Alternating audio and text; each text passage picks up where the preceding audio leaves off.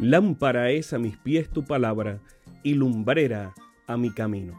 Salmo 119, 105. Que el Dios de los cielos bendiga tu vida en este momento junto a tus seres amados. Bienvenidos a un espacio de inspiración bíblica donde su corazón será lleno de esperanza.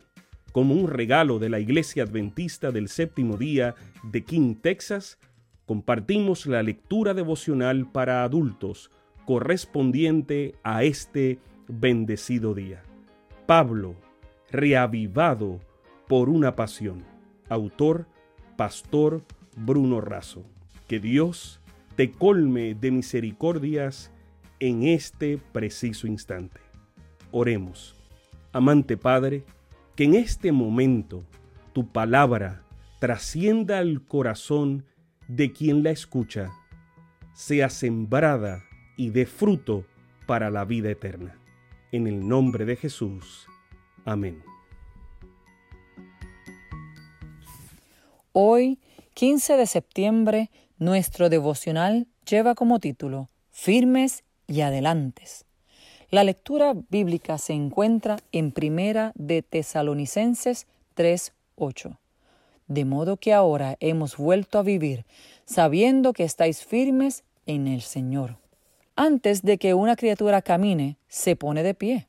En los dos primeros capítulos, Pablo puso a la iglesia de pie y ahora quiere ayudarla a caminar. La palabra clave aquí es afirmar.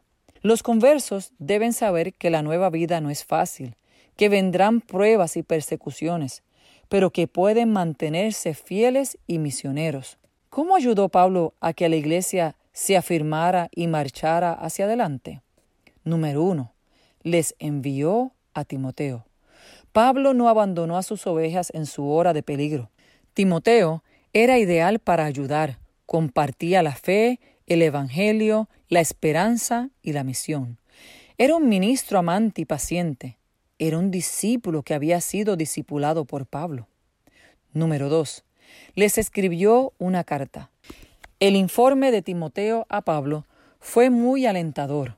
Los nuevos creyentes permanecían firmes, no creyeron las mentiras del enemigo. La palabra de Dios es uno de los mejores instrumentos para afirmar a los nuevos creyentes.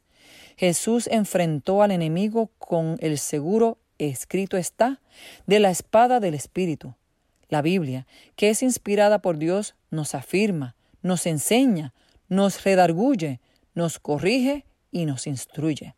Pablo adoctrina a los tesalonicenses sobre Dios el Padre y Jesucristo, el Espíritu Santo, el pecado, la salvación, la iglesia, el ministerio y la segunda venida. Para el apóstol, la palabra de Dios es comida nutriente, luz guiadora y un arma defensora. Número 3. Oró por ellos. La palabra de Dios y la oración van juntas. Pablo, igual que Jesús, oró por sus discípulos y pidió tres cosas. La primera es que la fe creciera. Cuanto más usamos fe, más fuerte se hace.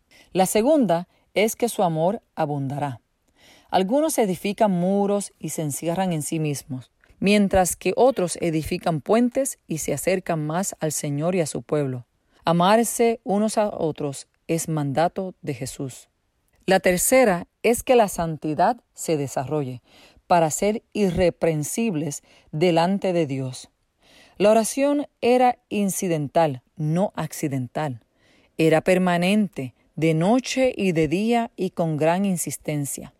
De principio a fin, las lecciones y los ejemplos del Señor nos enseñan que la oración que no persevera, no insiste en el pedido y no se renueva permanentemente, tomando fuerza de cada petición anterior, no es una oración que prevalece. ¿Qué podemos hacer para ganar a otro y ayudar a mantenerlo en la fe? Animar y permanecer a su lado, compartir la palabra y orar.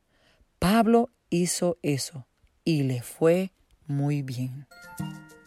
Sabemos que esta lectura ha bendecido su vida. Compártala, compártala con alguien más e invítele a suscribirse en nuestro canal para mayor bendición. Puede también visitar nuestro sitio web. Encontrará mayor información. Que el Señor de los cielos te dé esperanza para este día y sus ángeles le acompañen.